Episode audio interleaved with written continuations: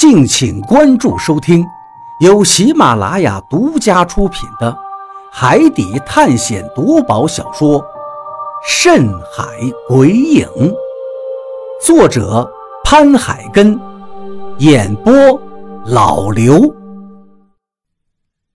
第二卷第二章，逼利。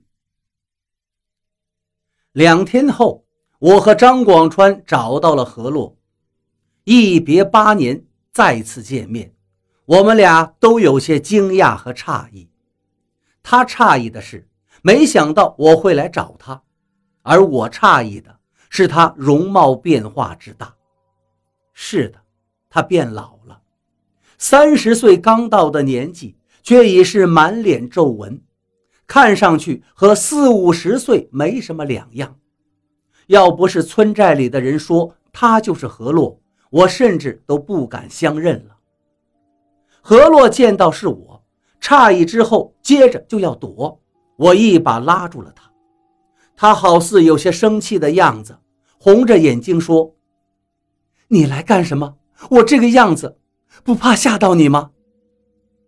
我摇了摇头，对他说：“还记得当初离别时我曾说过的话吗？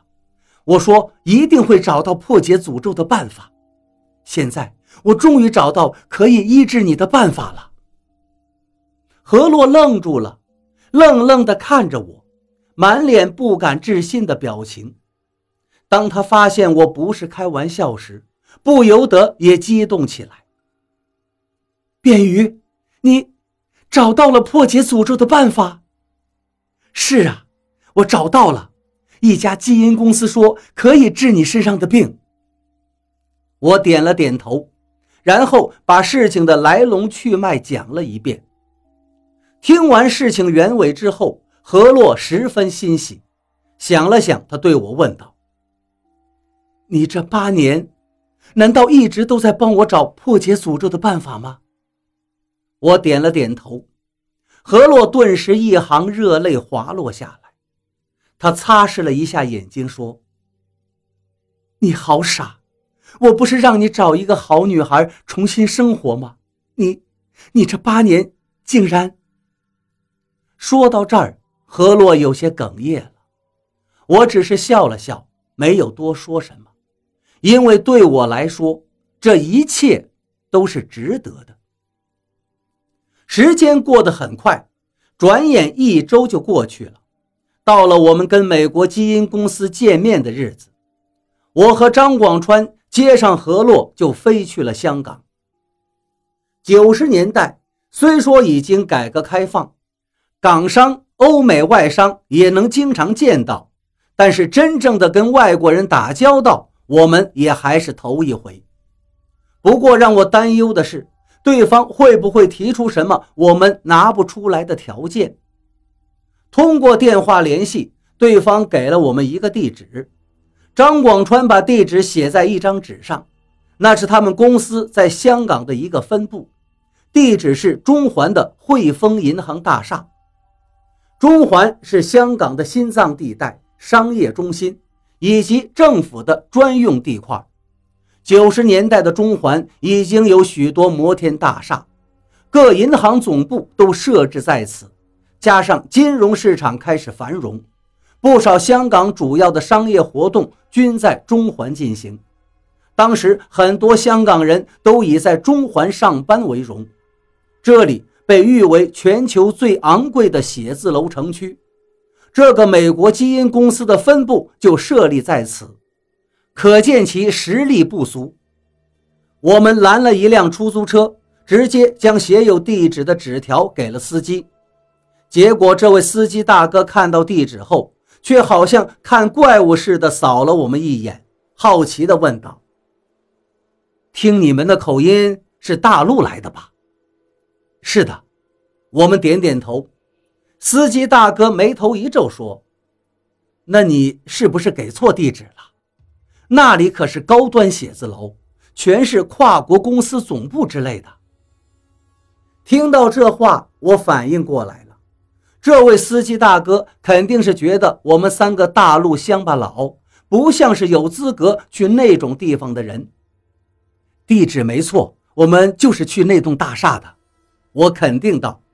司机大哥于是没再多说什么，将纸条放在一边，专心开起了车。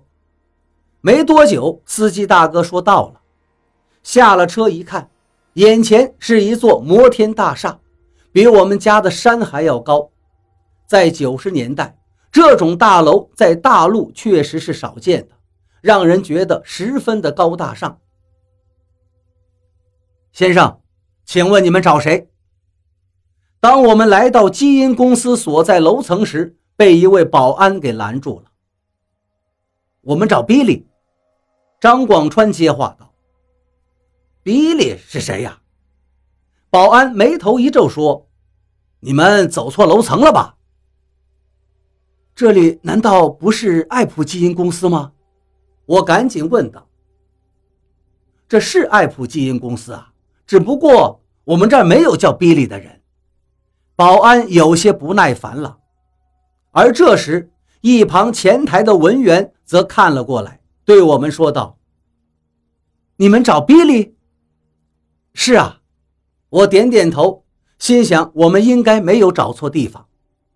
前台的文员诧异地打量了我们一眼，然后对保安说道：“比利是我们美国总部的高层，就是昨天刚来的那位 boss。”啊！保安得知我们要找的人竟是美国总部的那位高层时，顿时一惊。不过，当他又打量了我们一番后，却再次露出不耐烦的表情，翻了个白眼道：“我没听错吧？你们找美国来的那位总部高层？如果你说的那位高层是叫比利的话，那我们找的应该就是他了。”我点点头，如是说道。你们应该是大陆来的乡下人吧？找美国 boss 干什么？保安好像警察盘查罪犯似的问道。说实话，听到这话，我真的有些不高兴了。之前被司机大哥轻视，这回又被这个小保安看不起，使得我心里直恼火。大陆来的就是乡下人吗？约好了来见面，还得受个保安的刁难。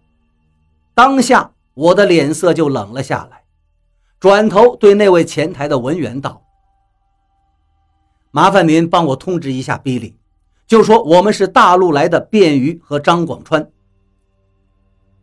什么鱼呀汤的？你以为你们是谁呀？报个名字，美国来的高层就会来见你。赶紧给我走啊！别他妈捣蛋！”保安直接挥手让我们离开。这时。那文员有些担心地对保安说：“万一 boss 真的认识他们怎么办？”保安却撇了撇嘴道：“美国的 boss 能认识他们三个乡下人？开什么玩笑！”我懒得跟他争辩，因为这种人明显就是狗眼看人低。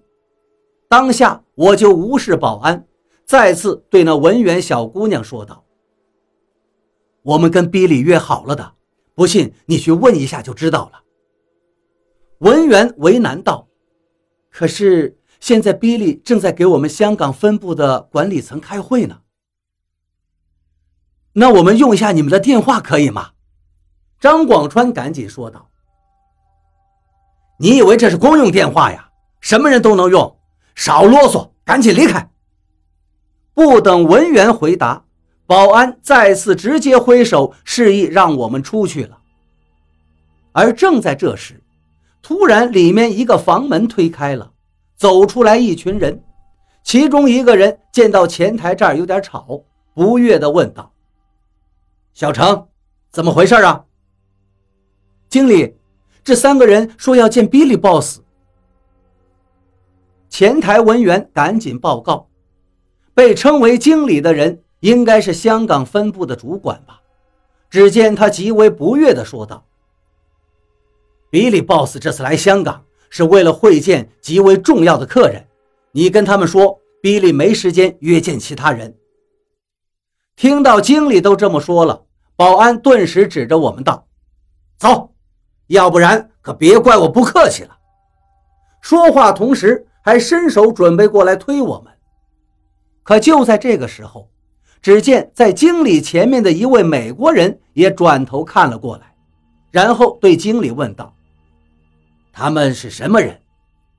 经理赶紧道：“啊，sorry，我也不知道他们是什么人，吵着嚷着要见您，我这就过去赶他们走。”听了这话，那个美国人皱了皱眉头，再次看了我们一眼，然后竟朝我们走了过来。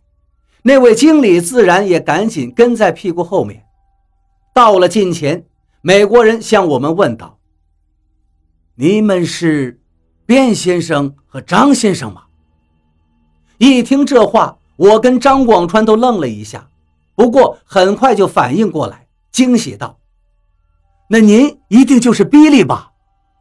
对，就是我，很荣幸见到你们。说话的同时，比利伸出手来跟我们握手。这一下，所有人都傻眼了，一个个愣愣地看着我们握手，尤其是那位保安和文员，一脸吃惊的样子。